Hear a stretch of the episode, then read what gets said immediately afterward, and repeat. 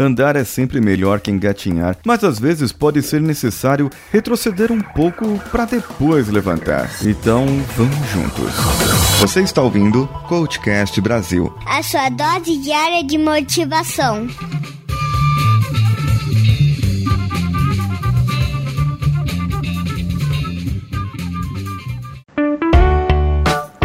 Aqui é a Jujuba do SciCast e do Missangas Podcast e em breve eu estarei conversando com o Paulinho no CoachCast.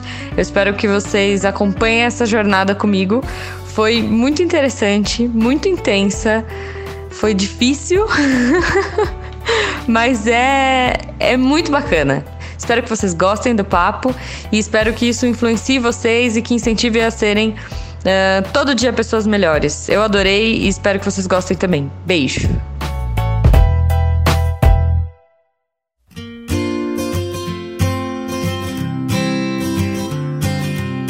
Lembram do ano passado? Aquele episódio em que compara a nossa vida ao desenvolvimento e aprendizado de uma criança. Agora podemos entender um pouco mais a nossa vida, mas vamos a uma outra reflexão. Quero abordar outro assunto. Quando somos crianças e mal aprendemos a andar, às vezes engatinhamos. Sabe quando dá aquela preguiça, estamos tão perto do chão que apenas nos abaixamos e engatinhamos de volta. Então, nesse passo, andamos mais devagar e de uma maneira considerada retrógrada.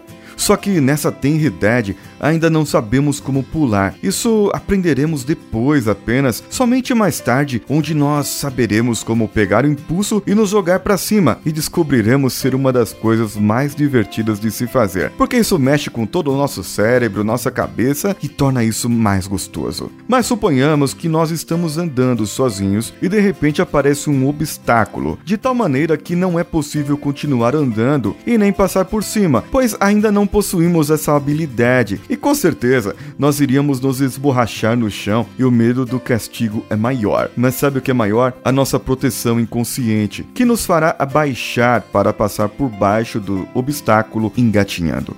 Ora, mas eu tive que engatinhar Normal isso, não? Eu apenas queria passar o obstáculo. Sim, parece normal. Mas por que em muitas das nossas coisas de adulto, nas nossas decisões, nós não queremos engatinhar? Eu não falo do movimento literal, mas eu digo de retroceder às suas atitudes, voltar atrás, fazer o que não faz mais, até se divertir mais, brincar mais. Afinal de contas, Voltar a engatinhar, para quem já sabe andar, aquela criança, é como se regressasse mais de 10 anos da sua vida. Voltar a engatinhar para ultrapassar um obstáculo à sua frente é reconhecer os seus próprios erros, para assim poder pedir desculpas, coisa que lhe foi ensinado quando criança, mas você não pratica mais, e eliminar um problema que só depende disso, do seu arrependimento, do seu reconhecimento, da sua humilhação.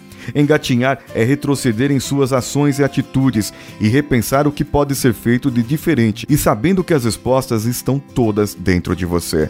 Reflita no que está de obstáculo em sua vida. Agora perceba que é possível ultrapassar de uma maneira que você nem lembrava mais como fazer, engatinhando. Faça como o Emerson Almeida, que mandou aqui por e-mail no contato arroba coachcast.com.br. Ele disse assim: Paulinho, só tô enviando esse e-mail para agradecer pelo episódio. Disse que está acompanhando e aprendendo muito. O Rafael Clayton, lá do Nordeste. Ele não disse aqui o local, mas ele está fazendo uma faculdade, Administração da Faculdade Salesiana do Nordeste, na FASEM. E está terminando o, oitavo período do curso e fazendo o TCC dele, versando sobre o coach. E aí ele quer fazer uma pesquisa, ele está fazendo uma pesquisa sobre a relevância das organizações e os indivíduos, além das contribuições para o crescimento dos ambos com o profissional coach.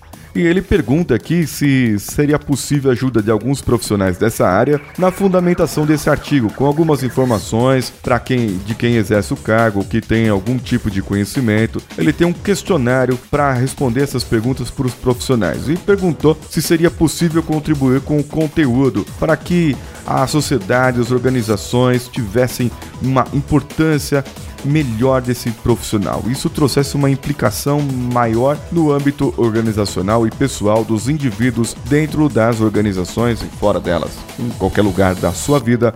Isso pode ter e com certeza, Rafael, pode mandar para mim e eu tenho vários amigos meus coaches, mandarei para eles também e eles com certeza poderão contribuir com você, além de mim também, que eu poderei fazer essa pesquisa para você.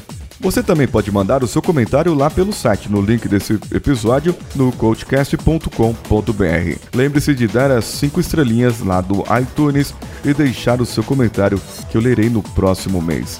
Vá lá no Coach Expresso, lá no YouTube, é o meu canal do YouTube e você pode ver meus vídeos que eu faço de maneira diferente um pouco aqui do podcast.